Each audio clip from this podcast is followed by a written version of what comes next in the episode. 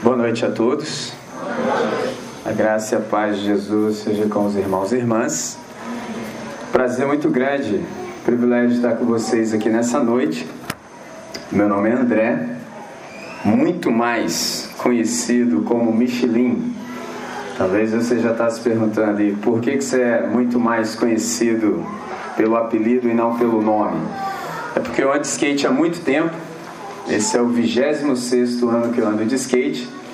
E na cultura do skate, assim, quase ninguém tem nome, sempre tem apelido. Então, meu apelido é Michelin.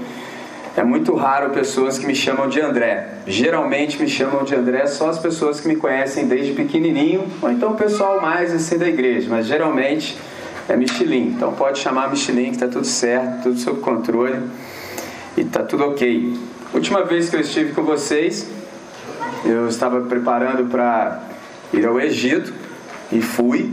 Foi extraordinário, uma experiência intensa. Passei um mês lá, outro mundo, completamente distinto e diferente, porque nós somos ocidentais, então eles são orientais, é outra cultura. Quando você desce do avião, a primeira impressão que você fala, pensa ou tem é: cadê o mundo que estava aqui? Tudo é diferente. Só para você ter uma ideia básica assim, os caras não conhecem nem o que é fila. Entendeu? Fila, já viu? Fila, normal e tal. O cara não sabe o que é isso. Só que é isso, cara. Entendeu? Buzina, o cara já nasce com a mão nela. Entendeu? Cara, é impressionante. Trânsito é uma doideira. Talvez você já viu algo parecido na Índia. Entendeu? Aí um dia eu vendo os caras dirigindo, eu falei assim, daqui a pouco vem o cara de ré na contramão. Né? Pra que que eu fui falar, meu irmão? É desse modelo, o negócio é, é intenso. Depois, se você quiser, a gente pode conversar um pouco mais sobre isso, tá certo? Nessa noite eu prestei bastante atenção em tudo que aconteceu, tudo que me precedeu, tudo que foi dito. E é extraordinário a gente perceber o milagre da composição, como é que Deus trabalha. Observei, vocês entoaram um cântico e ele dizia algo fantástico. Ele falava mais ou menos assim: E por mais que as trevas militem e nos tentem separar com os olhos em Cristo, unidos iremos andar. Extraordinário, porque é exatamente sobre isso que eu quero conversar com vocês nessa noite. Para tanto, eu quero chamá-los e chamá-las ao livro dos Salmos, no capítulo 133, ou Salmo de número 133. A gente está conversando sobre comunhão, então eu tenho algo no coração e eu quero dividir com vocês. Salmo 133. Salmo 133.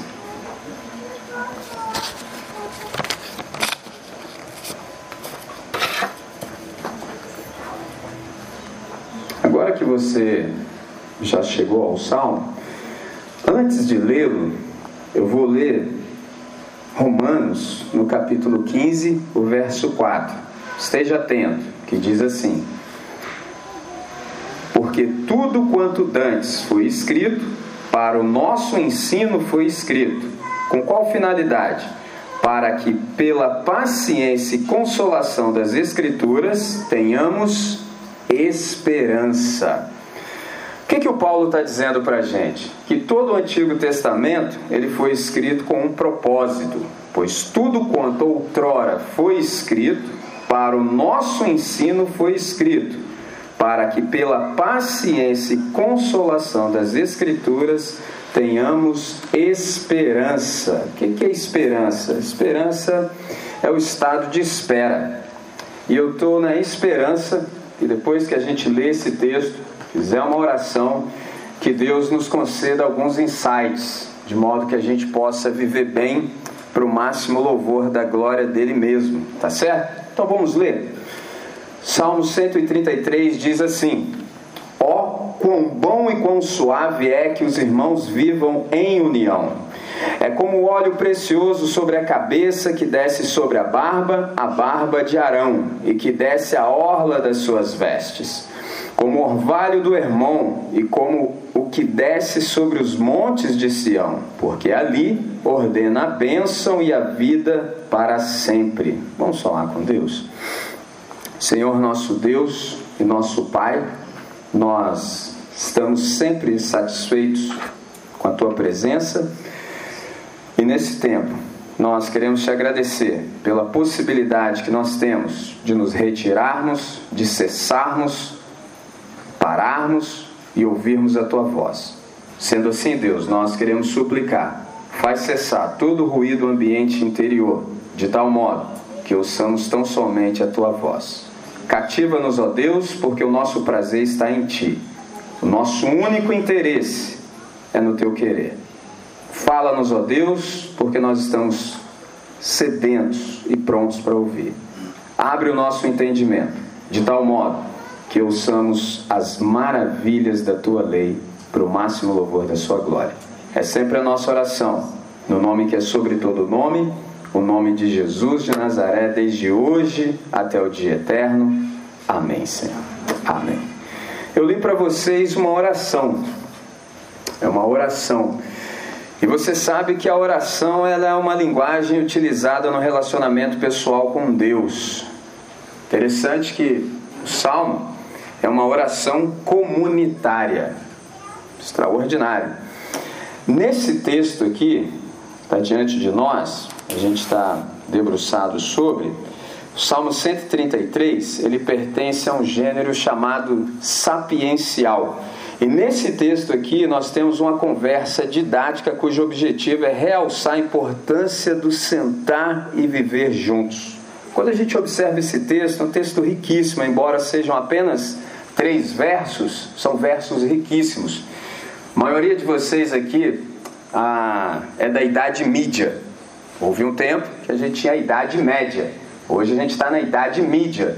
Eu nem sei se eu disse para vocês abrirem a Bíblia ou não, já nem me lembro. Porque assim, eu ainda estou mais assim lá na modernidade, ainda abri minha Bíblia.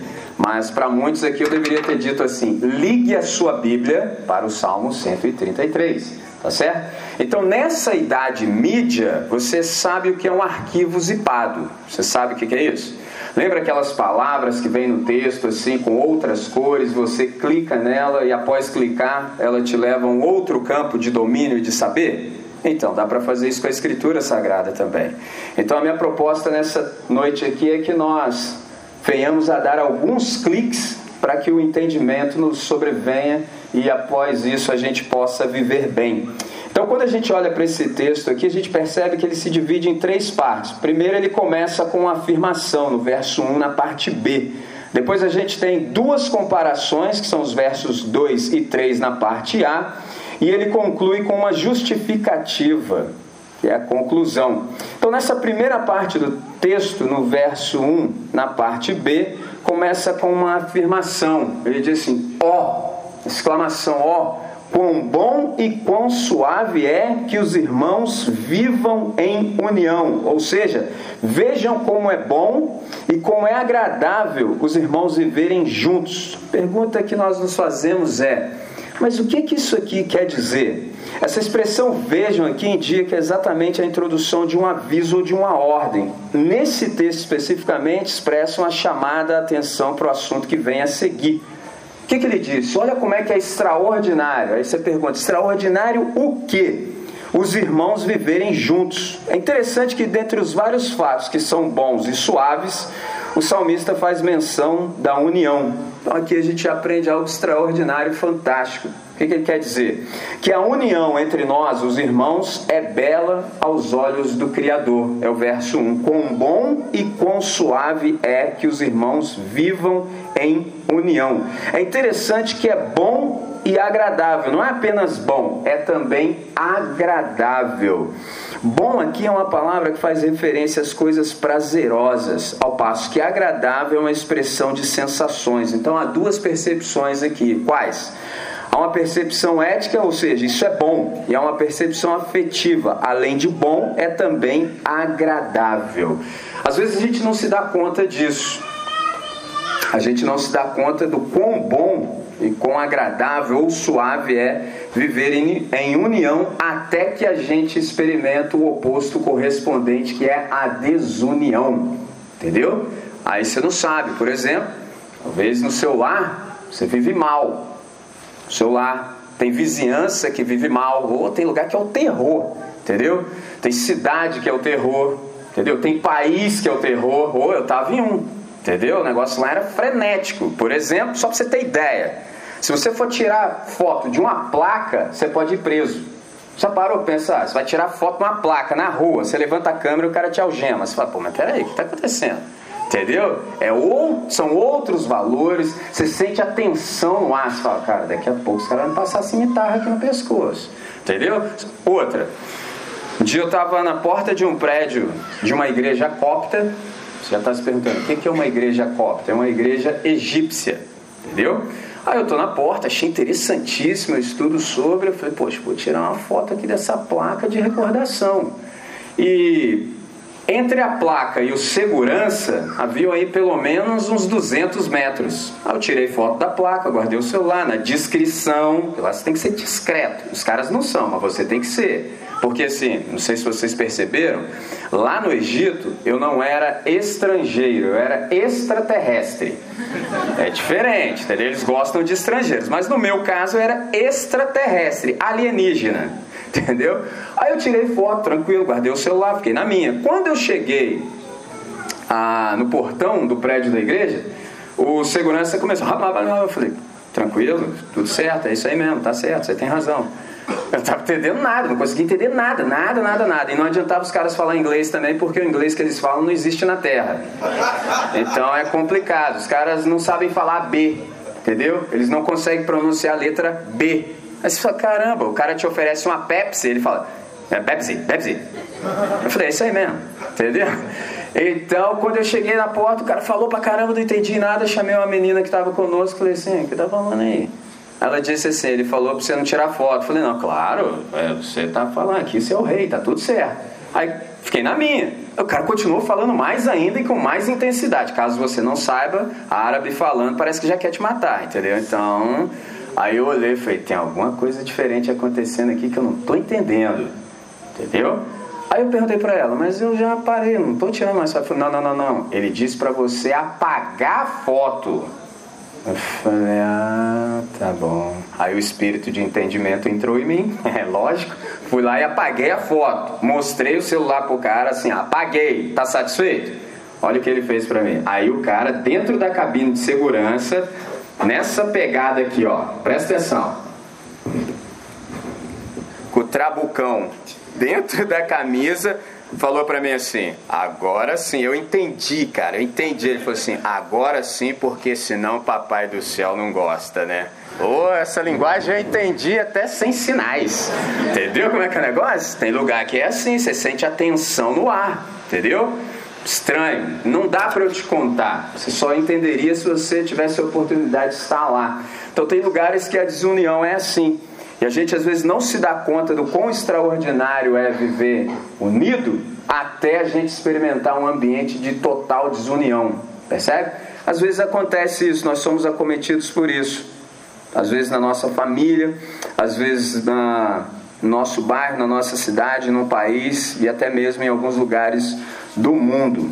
Interessante, por exemplo, a quando eu disse para vocês que a gente experimenta isso em alguns âmbitos, eu sou de uma comunidade, de uma igreja, cujo governo é democrático congregacional, entendeu?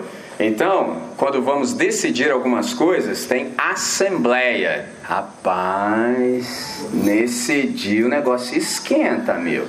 A ponto, assim, o camarada que vai dirigir a assembleia fala assim: agora eu quero convidar aqueles que nos visitam para que possam se retirar, voltar no momento apropriado. Traduzindo, tecla SAP pau vai cantar aqui, é melhor que você não veja o feio que a gente faz, porque aqui, entendeu? É só fachar. Eu falei, que isso? Interessante que se nós vivêssemos esse ensinamento aqui, o melhor dia para alguém que não conhece o nosso Senhor participar conosco seria num dia como esse. Entendeu? Aí nós, falamos, aí nós falaríamos assim: olha, nós vamos resolver algumas questões administrativas, mas você é muito bem-vindo, permaneça aí. Aí sabe o que aconteceria no final? Como a gente faz as coisas do jeito de Jesus, o camarada ia falar assim: rapaz, eu nunca vi isso em lugar nenhum do mundo resolver as coisas dessa maneira. Pô, coloca meu nome nessa parada aí que eu quero participar também. Pegou a ideia?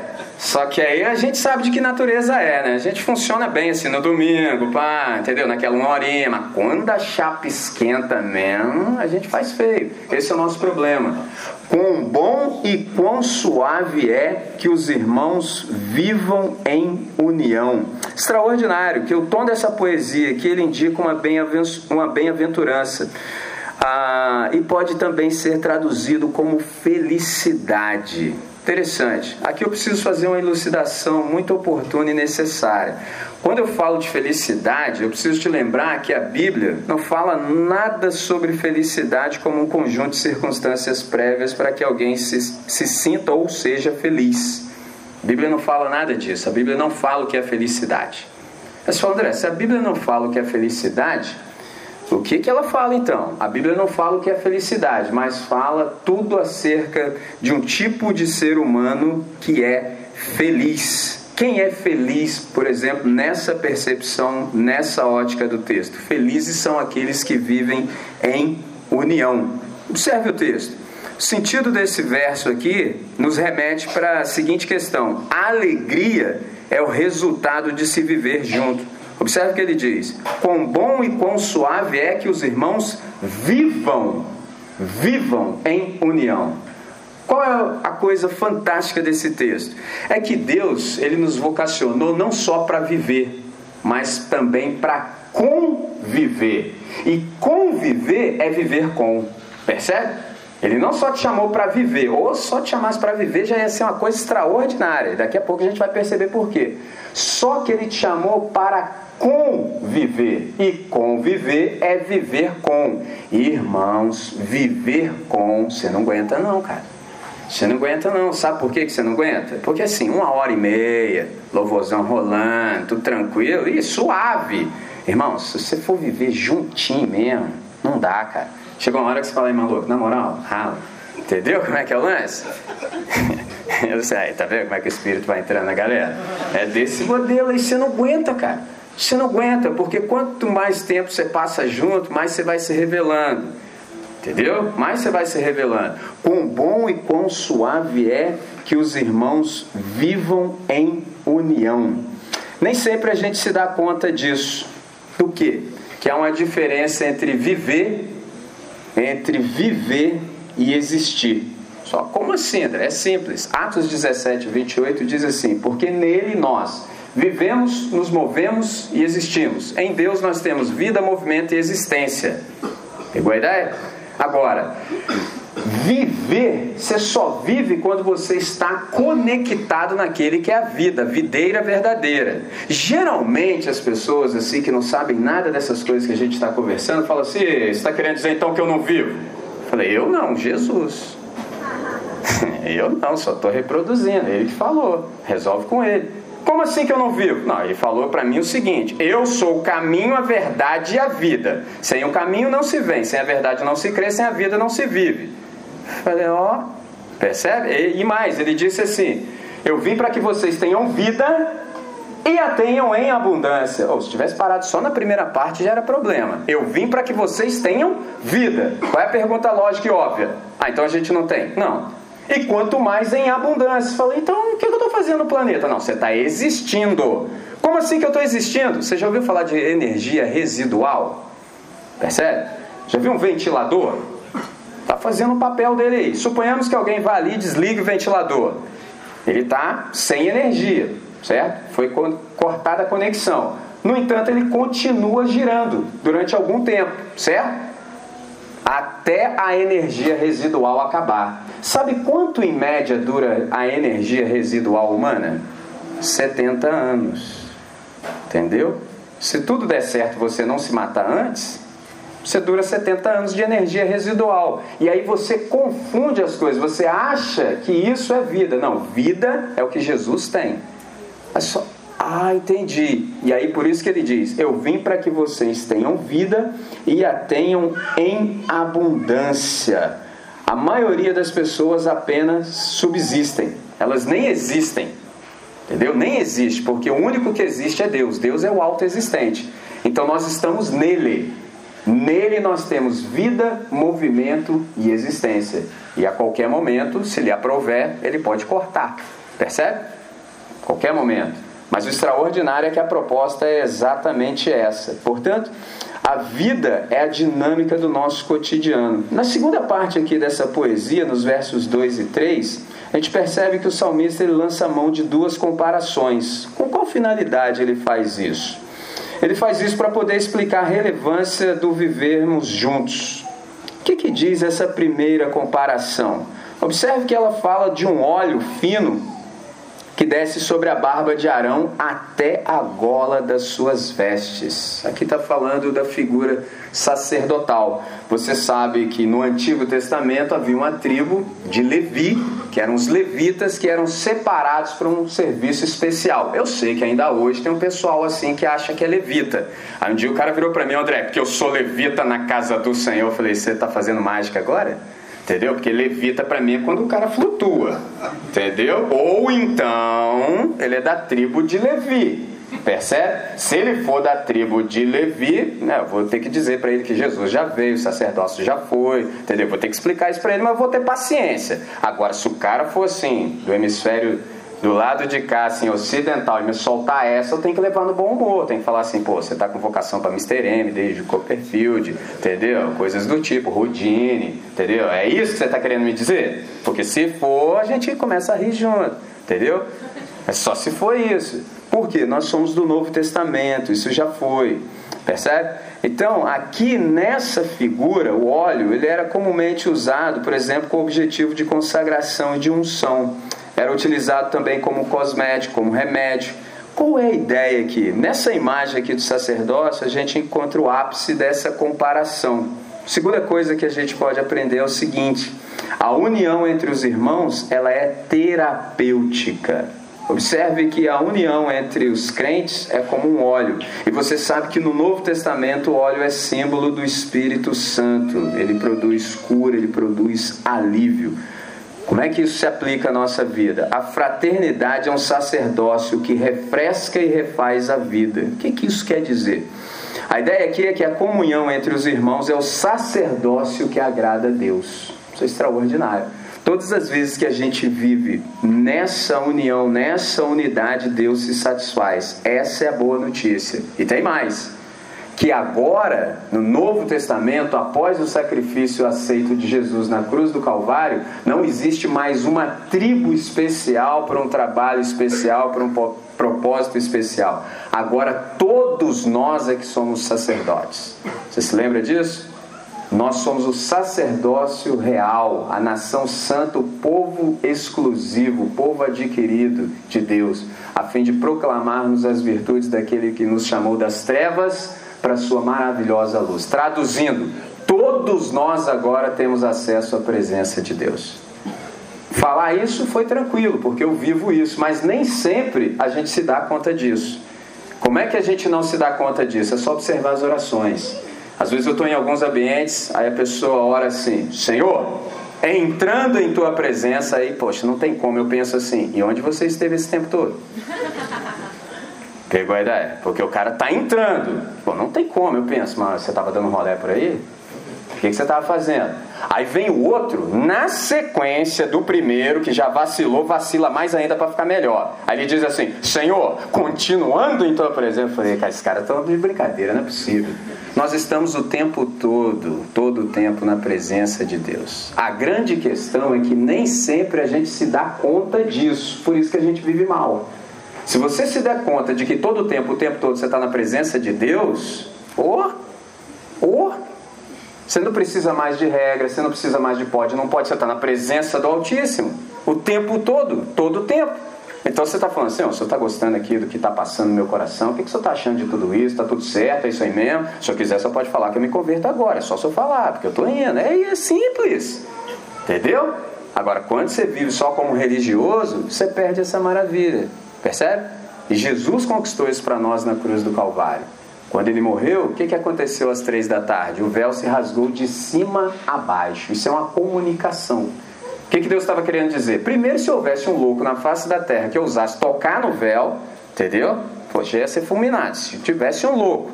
E se ele conseguisse rasgar o véu, porque eu sei que exatamente agora está pensando que o véu é igual um véu de noiva, porque você é ocidental, você não é oriental, então você pensa com outras categorias.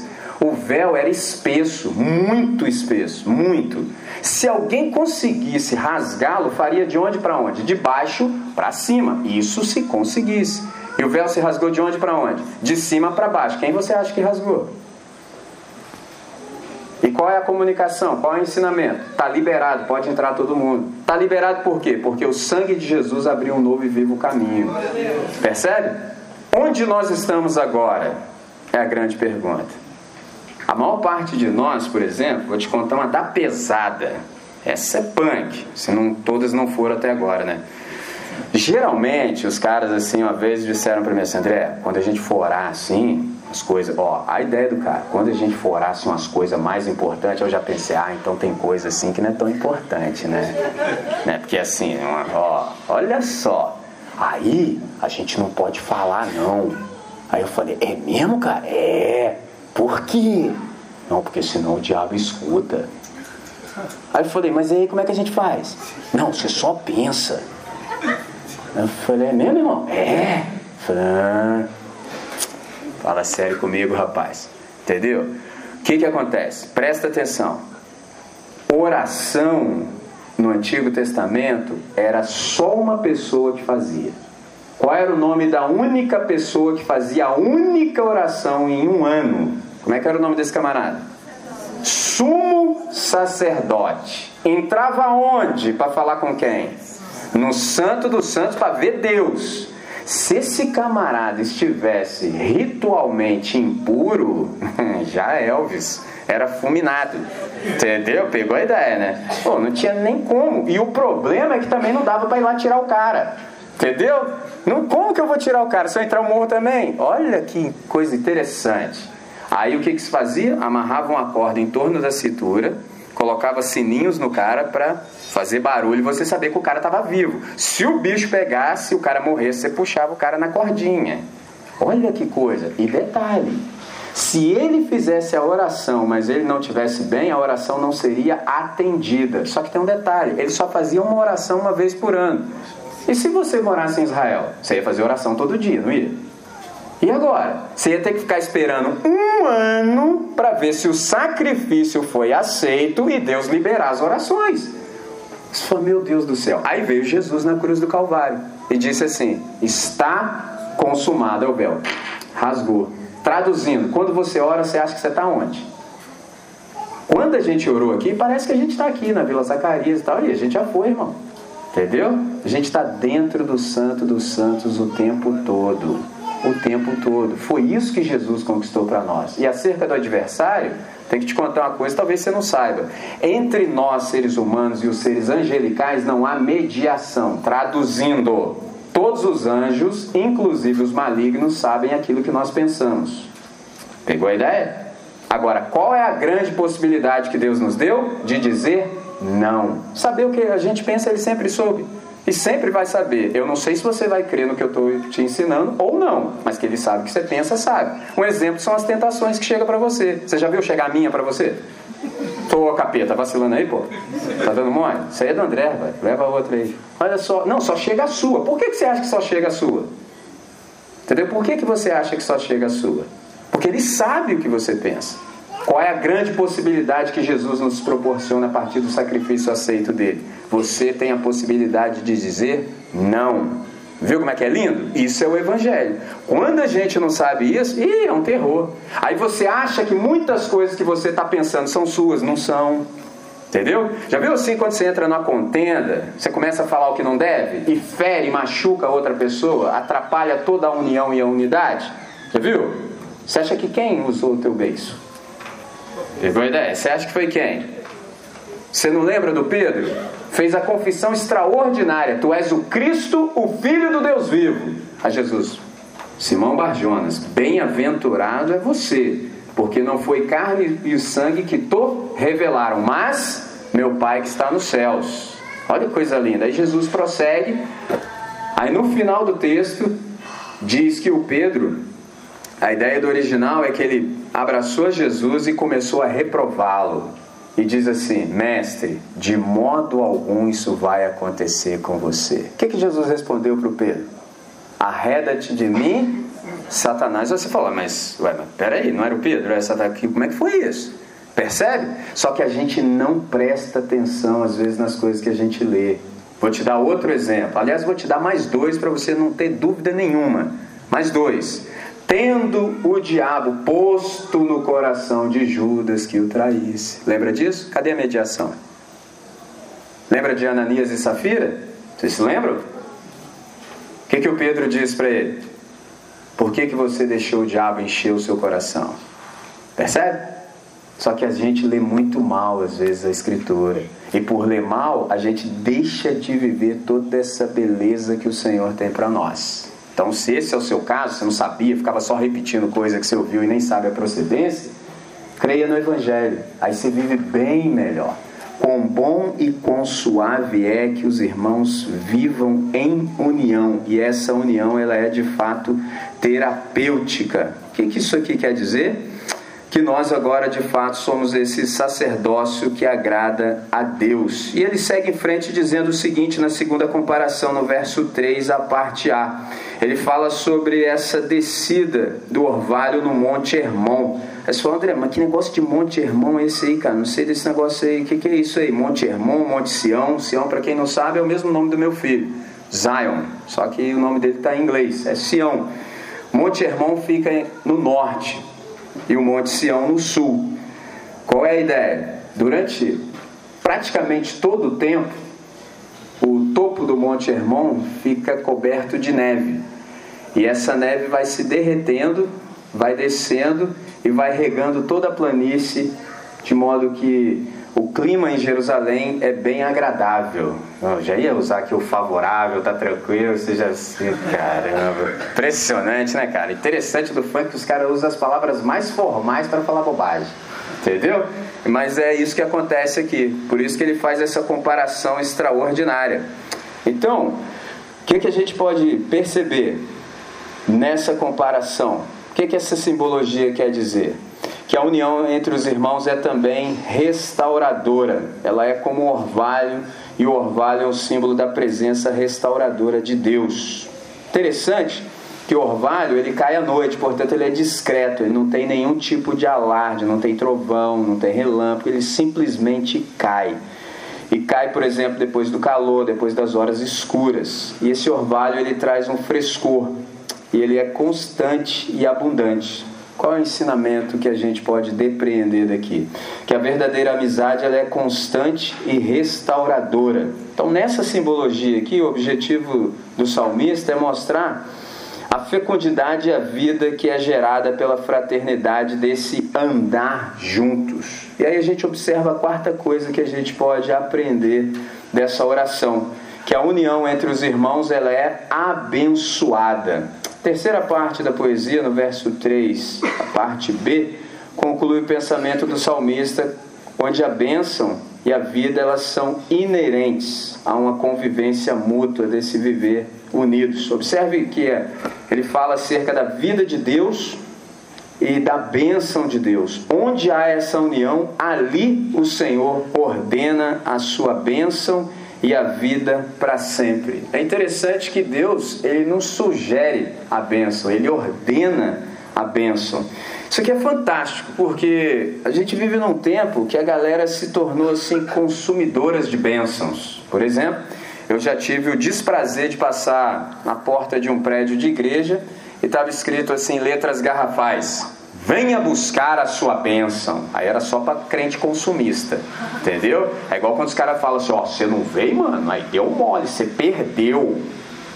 Isso é ideia consumista. No nosso caso, a gente não é consumista de bênçãos por uma razão muito simples. Efésios 1,3 diz que a gente já foi abençoado com toda sorte de bênçãos espirituais nas regiões celestiais. Traduzindo e aplicando, a gente não tem carência de nada, não nos falta nada. Deus já deu tudo. Se Deus já deu tudo, a pergunta que você tem que fazer agora é: e por que, eu não vivo isso tudo? Aí dorme com essa então, caça um canto aí, ó, aproveita que você está no retiro, resolve sua vida. Deus não tem mais, nada para dar para ninguém. Igual os caras ficam, o melhor de Deus ainda está por vir. Aí eu e meus amigos tivemos que escrever uma poesia que dizia assim: se o melhor de Deus ainda está por vir, o que Jesus veio fazer aqui? Hein? Pegou a ideia? Você acha que tem algo melhor? Você acha que Deus tem mais algo para derramar? Ele já derramou tudo. Ele já derramou o Espírito dele. A grande questão é por que, que a gente não vive bem? Explica essa. Se você tiver coragem de fazer essa pergunta para Deus, você acorda amanhã diferente. Entendeu? Pergunta para ele, Senhor, se o senhor já deu tudo aí do jeito que esse menino está falando aí, ou ele é doido, ou ele é doido e está certo. Entendeu? Por que, que eu não estou vivendo bem? Rapidinho ele vai te mostrar por quê. Ele não tem mais nada para dar para gente. Então, se é assim, a nossa questão não é sermos consumidores de bênção. A nossa questão agora é sermos bênção. Ser tu uma bênção. Então, se quiser colocar assim letras garrafais na porta do prédio da nossa comunidade, tem que ser assim: venha ser bênção na vida do próximo. Aí é uma beleza, todo mundo vai para lá para abençoar o outro. Olha que lindo, viu que maravilha? Por quê? Irmão, eu tô legal aqui, eu já tô bem. Você tá precisando de alguma coisa? Se você precisar, fala comigo aí que eu tô por conta. Viu como é que é diferente? Estou por conta. Você está precisando do quê? Pode falar comigo. É simples. Porque, por exemplo, você ter ideia, quando a gente ora Pai Nosso que estás nos céus, esse negócio é sério. Porque eu disse para vocês, nós podemos permanecer na presença de Deus quanto tempo a gente quiser. Ninguém precisa sair. Você pode ficar, ficar, ficar, fica. Só tem um detalhe: você não pode permanecer lá sozinho, porque o Pai não é seu, o Pai é nosso. Quando você fala assim, Pai nosso, ele fala assim, cadê rapaziada? Aí você tem que falar assim, tá todo mundo comigo aqui, Deus. Tá todo mundo aqui, aqui, ó. Todo mundo aqui, ó. Entendeu? Senão ele vai te falar assim, onde está Abel, seu irmão? Aí você vai responder igual Caim, acaso sou eu o babysitter dele? É isso que está dito lá no texto original. Que a gente foi traduzindo, traduzindo, traduzindo, perdeu a ideia. O que, que o Caim estava dizendo? Cuidar não posso não, só matar. Olha que coisa extraordinária. Percebe? Então a gente cuida de todo mundo. E para agravar a situação, quando a gente fala assim, o pão nosso de cada dia nos dá hoje, agora é um problema. Por quê? Quando você ora, pão nosso de cada dia, você está se dispondo a ser padaria de Deus. Entendeu? Traduzindo, se você precisa de três pães para viver e chegam dez na sua casa, se você for consumista de bênção, você vai achar que Deus está mandando você deixar um bigodão e virar Manuel do bairro, abrir uma padaria. Entendeu?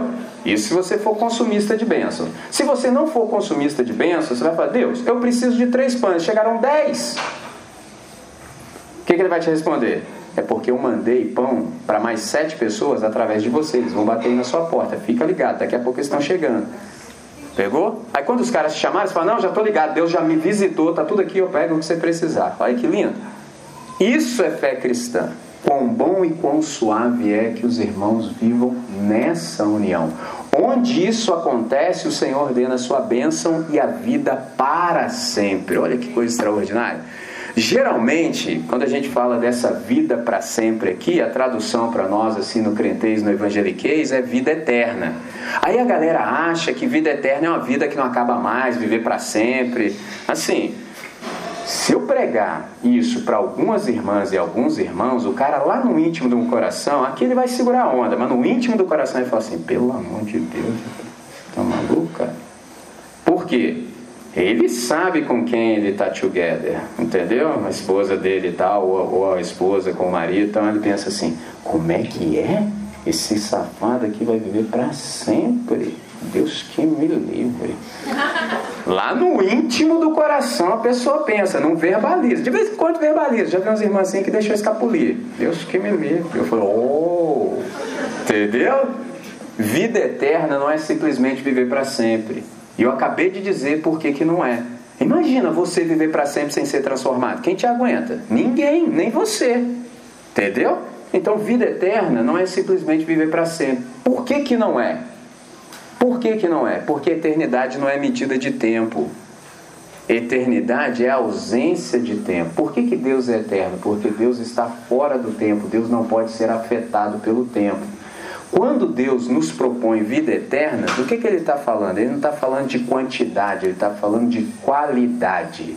Eu estou propondo para vocês uma vida que não pode mais ser afetada pelo tempo e pelas circunstâncias. Assim, vocês podem me louvar incircunstancialmente, porque vocês não dependem de mais nenhum fator externo para viver bem. Pegaram a ideia? Eu vim para que vocês tenham vida e a tenham em abundância. É disso que Jesus está falando. Quando a gente percebe isso, ele fala: que coisa fantástica. Observe o texto: com bom e com suave é que os irmãos vivam. É para viver. Geralmente a galera acha que vai começar a viver quando morrer. Entendeu? Aí por isso que pessoas na idade da maioria de vocês não fecham com Jesus. Porque a maneira, às vezes, como você foi evangelizado, te ofereceram um projeto de morte. Aceite a Jesus para que quando você morra, você vá para o céu. Traduzindo, e agora? E agora que eu sou jovem, cheio de vigor, cheio de projetos na mente, cheio de energia, o que, que eu faço? Não, agora você segue essa lista aqui, ó. Não fica dando muita bandeira aí não, senão a galera amarra sua lado e te expulsa. Aí tem alguns de nós assim que tem aquela vocação para ser cínico, o maluco descobre, olha que coisa fantástica. O cara pensa assim: "Ah, peguei o jeito da igreja. A igreja só pune os pecados que descobre". Ó, oh, sentiu aí? Aí o cara fala assim: enquanto eu comer a parada, mas limpar o bigodão e não deixar o farelo, tá tudo certo. Entendeu? Aí o peão vive essa vida aí, ó. Ih, tempos, mas só que tem um dia que o maluco pisa na jaca, escorrega e já era. O que, que a congregação diz? Mas como assim? Ele era tão consagrado. Não, ele era um bom disfarce. Entendeu? Ele usava a máscara certa, entendeu? Ele sabia chupar o dente na hora do louvor, aquela vibe toda, entendeu? É aquilo. Mas no fundo, no fundo, o cara era safado, a menina era safada, e sempre foi assim. Entendeu? Aí, seu André, como é que resolve isso? Como é que sai dessa parada aí? Aí você se entrega para Jesus, cara. Você se entrega para Jesus, ele te mata. Entendeu?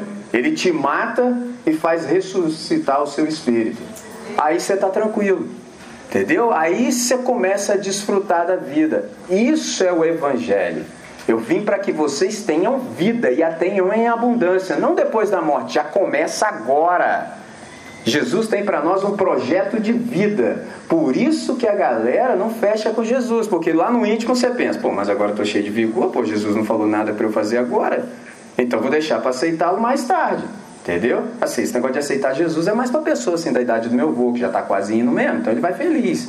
Eu não, vou curtir primeiro. A gente tenta sempre fazer essa, essa junção, entendeu? Impossível. A gente quer ficar ali tranquilo, ali, pá, mas se der, dá uma curtidinha de leve. Por exemplo, as perguntas que muitos jovens me fazem são sempre essas. Os caras querem saber, por exemplo, onde é o limite. O cara quer ficar aqui assim, ó. Entendeu? Ah, lá é onde flui. Lá. Mas o cara quer saber assim, onde termina a parada? Que eu fico aqui, qualquer coisa, eu tô vendo o que, está rolando fora, mas se o bicho pegar, eu volto. Olha que coisa. Quando a gente conhece a Jesus, a gente está preocupado em saber como é que a gente entra mais com intensidade nesse negócio. Percebe?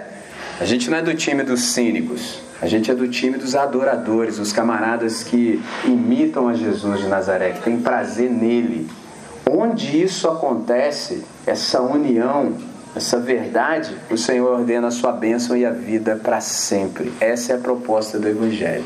Então, nessa noite, galera, é extraordinário que vocês tenham esse tempo para se retirar, esse tempo para refletir em dias de, de correria. A gente não, quase não tem tempo para contemplação.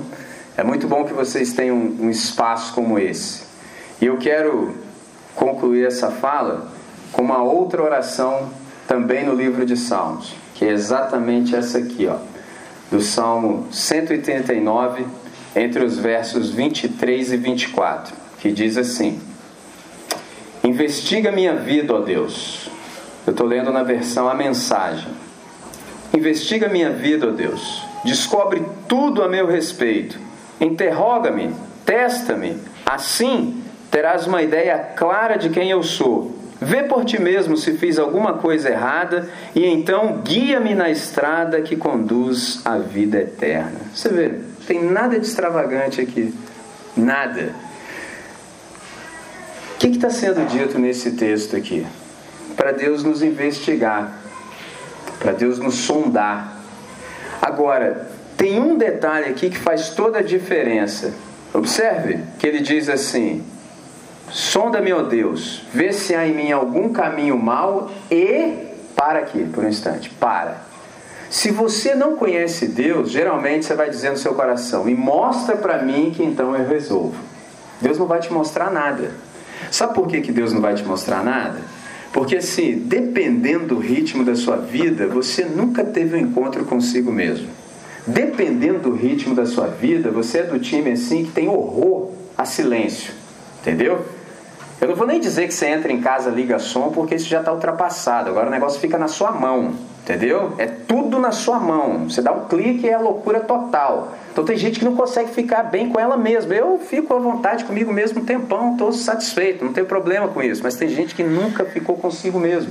Então você não sabe nem quem você é. Só como que eu não sei quem é o sou, André? Vou te explicar muito simples. Quando você tinha assim a idade provavelmente do meu filho, você descobriu que para ser aceita assim no grupo da galera, para ser bem quisto, você não podia ser você.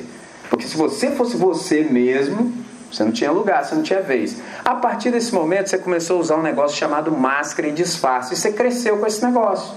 Você cresceu e acostumou. E o pior é que você acreditou nisso e tem uma galera que ainda acredita nisso também. Só que Deus não acredita nisso. E às vezes você não sabe que Deus não acredita nisso. Por exemplo, já viu as suas orações como é que é? Sem feito, pavão, fala um montão de coisas, Deus deve dizer assim no coração: Nossa, que artista, tá perdendo dinheiro. Se fosse comediante, ganhava mais. Só que é isso, André? É, ué. Quando a gente ora, o que Jesus falou assim? Entra no teu quarto, fecha a porta e teu pai que te vê. Percebeu a lógica? Tá errado esse negócio. É. Desde quando eu falo e Deus me vê? Desde quando Deus não me escuta? Desde quando Deus me vê? Vê o que? O meu coração. Porque falar, eu posso falar coisas bonitas, porque eu aprendi esse negócio. Eu aprendi, eu sei falar o que as pessoas gostam. Então acho que isso funciona com Deus. Então quando eu entro no meu quarto, qual é a lógica que Jesus está ensinando? Um judeu ele ora no mínimo uma hora. Imagina você no seu quarto com a porta fechada, rasgando o verbo diante de Deus em uma hora. Você acha que você vai fazer aquelas orações de domingo na celebração coletiva e comunitária? Amantíssimo Deus, sustentador do universo, bendito és. Ah, para com isso, irmão. Você vai falar assim: Deus, senhor sabe que eu sou safado, né? Senhor sabe que eu não presto. Assim, eu sei que o senhor sabe disso. Quem não sabia era eu. Ó, Senhor, na moral mesmo. Ó, eu sou vagabundo, Deus. Eu sou preguiçoso, eu não quero nada com nada. Então, Deus, se o senhor não entrar nesse negócio e fazer em mim o que deve ser feito, eu não sei não, Deus. Então eu tô aí. Em uma hora você sai daquele quarto como? Entendeu como é que é o negócio? Ou você sai transformado.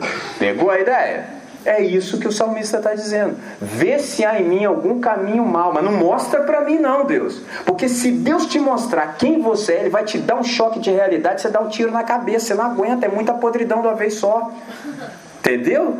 Você já fechou com a Avon, entendeu? Você passa o cosmético, você acha que tá maneiro. Não tá maneiro, irmão. Não tá legal, não adianta. Entendeu? Então, se Deus te mostrar quem você é mesmo a essa altura da sua vida, você fala: Que é isso? Em contrapartida, se Ele te disser o que é para você fazer, você também não vai fazer. Entendeu? Então não adianta. Se você fala, Deus, me mostra quem eu sou. Eu falo, pra? Pra você se matar antes da hora? Deus, me mostra o que, que eu tenho que fazer. Você não vai fazer também, você não tem força. Você fala, então, deixa que eu faço, eu só quero que você se renda. É muito simples. É o que está escrito aqui e guia-me pelo caminho que conduz à vida eterna. E isso começa exatamente agora. Percebe? Quão bom e quão suave é que os irmãos vivam em união. Onde isso acontece, a bênção do Senhor está ordenada. E a gente começa a viver essa coisa extraordinária que Deus tem para nós. Tá certo? Então, nessa noite, era exatamente isso que eu tinha no coração para dividir com vocês. Eu estou satisfeito, espero que Deus lhes tenha falado ao coração. E uma vez que você ouviu a voz dele, faça o que ele te diz para fazer, entregue-se a ele. Tão somente isso, fala, Senhor, estou aí. Estou aí, faz de mim o que o Senhor quiser, e é isso aí mesmo, porque eu te conheço, sei que o Senhor é bom, tudo que o Senhor faz é bom, ainda que eu não entenda. Simples assim. Simples assim. Isso, André, mas é só isso? É só isso, irmão. Só, mas não é possível. É possível porque Jesus já fez o que tinha que fazer. Ele disse: está consumado. Nesse negócio de nós andarmos com Deus, é como subir uma escada. Só que não é você que sobe a escada, é a escada que sobe você. É uma escada rolante. Mas, André, mas como é que eu não tenho que fazer nada? Eu tenho que ficar quieto na escada, né? Vai que eu cismo de andar para trás. Tem isso também, né? Tem os caras que têm vocação para Michael Jackson, entendeu? Até eu ficar parado na escada não te pertence. É o Espírito Santo que vai fazer você ficar parado na escada. Essa é a proposta do Evangelho nessa noite para sua vida. Se você quiser, é só você falar: Deus, eu estou dentro. Eu fiz um chamado externo. Deus, se Ele quiser, Ele pode fazer um chamado interno. E aí Ele vai transformar essas palavras aqui que eu trouxe em palavra dele para a sua vida. E aí você vai começar a desfrutar dessa beleza toda aqui que o salmista diz para nós. Tá certo? Vamos orar? Vamos falar com o nosso Pai? Senhor, nós queremos te agradecer por essa noite, pelo tempo, pelo espaço, pela tua palavra compartilhada. Nós queremos suplicar que todo esse ensinamento possa ficar gravado no nosso coração, de tal modo que a gente possa experimentar essa união que é bela aos teus olhos, Pai que essa união, essa comunhão entre nós possa curar a nossa alma, que a gente aprecie, que a gente desfrute dessa terapia, Senhor. Restaura o nosso ser, Pai, de tal modo que a gente possa ser bênção para todos os circunstantes, de tal modo que eles possam, de fato, perceber quão boa é a vida em Jesus de Nazaré. Nessa noite, Deus, é com o coração muito grato que a gente te agradece. No nome de Jesus. Amém, Senhor. Amém. Olha só. Eu estou acostumado a dar os estudos e na sequência, se você tiver alguma pergunta que você queira fazer, eu quero ouvir as suas perguntas. E eu disse bem, eu quero ouvir, não significa que eu vá responder, mas ouvir eu ouço, entendeu? Se eu puder responder, eu respondo. Então, se você tiver alguma pergunta acerca daquilo que você ouviu nessa noite, ou outra pergunta que você queira fazer, eu estou à sua disposição. É só você criar coragem e fazer, tá certo? É isso. A palavra está com